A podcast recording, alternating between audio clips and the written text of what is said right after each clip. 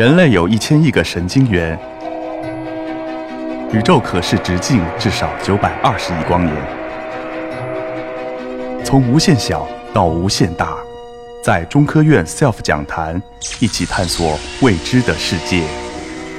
本节目由中科院 SELF 讲坛出品，喜马拉雅独家播出。南极圈里面就在长城站，气候极端恶劣。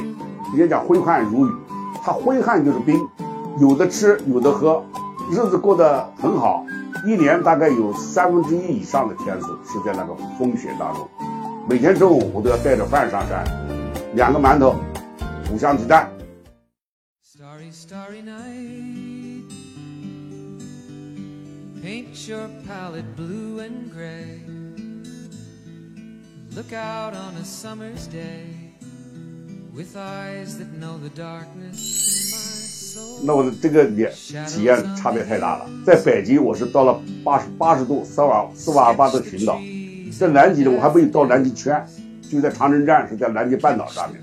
但是呢，南极圈里面就在长城站，气候极端恶劣，一年大概有三分之一以上的天数是在那个风雪当中。而北极接近八十度那个天气里面呢？相对来讲，我们夏天去的风和日丽，零度左右的气温，但是南极是是艰苦的，是严酷的，这是两个很大的一个差别。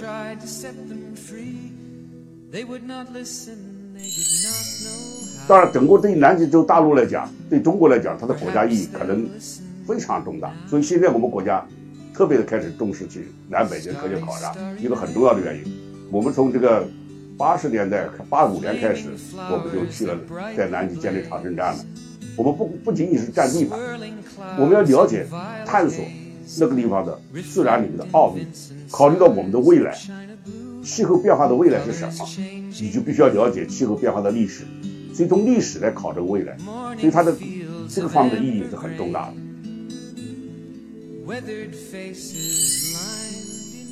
哦，这个问题啊，问得好，就是。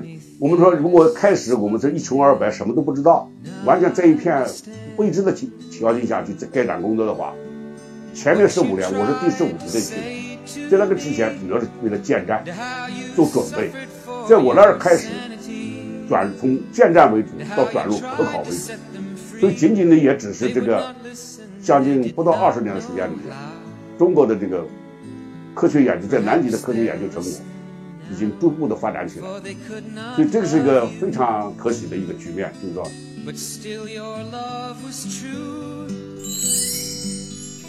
其实啊，现在要去的话，衣食住行问题都不用考虑了，不像我那时候去的时候，我十五十岁去的时候，我几乎把所有该带的东西全部带过去了，甚至于连铁丝我都带过去了，榔头我都带过去了。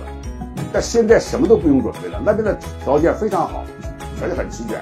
有的吃，有的喝，日子过得很好。但另外一个方面是什么呢？他们经常要吃一年以上的，甚至于两年的食品，没有青菜吃。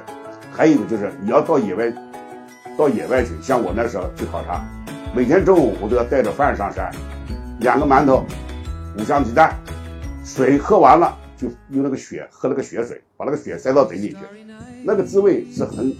很有意思的，你知道吗？不要觉得苦，我告诉你，那个血进入你的喉咙里以后很热，就像一条线一样下去，像喝那个高度酒一样，冰凉的下去，也很有意思的。所以在那个地方也有有苦有乐。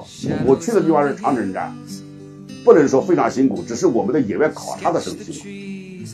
但是如果你到昆仑站去的话，吃饭呐、喝水呀都非常困难。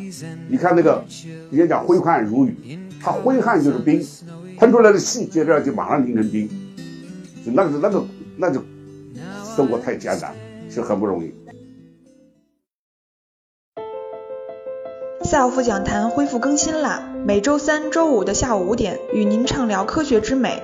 观看中科院 SELF 演讲视频，参加 SELF 讲坛今年三月份的线下演讲活动，请微信添加 SELF 格州论道讲坛微信公众号，获取和报名。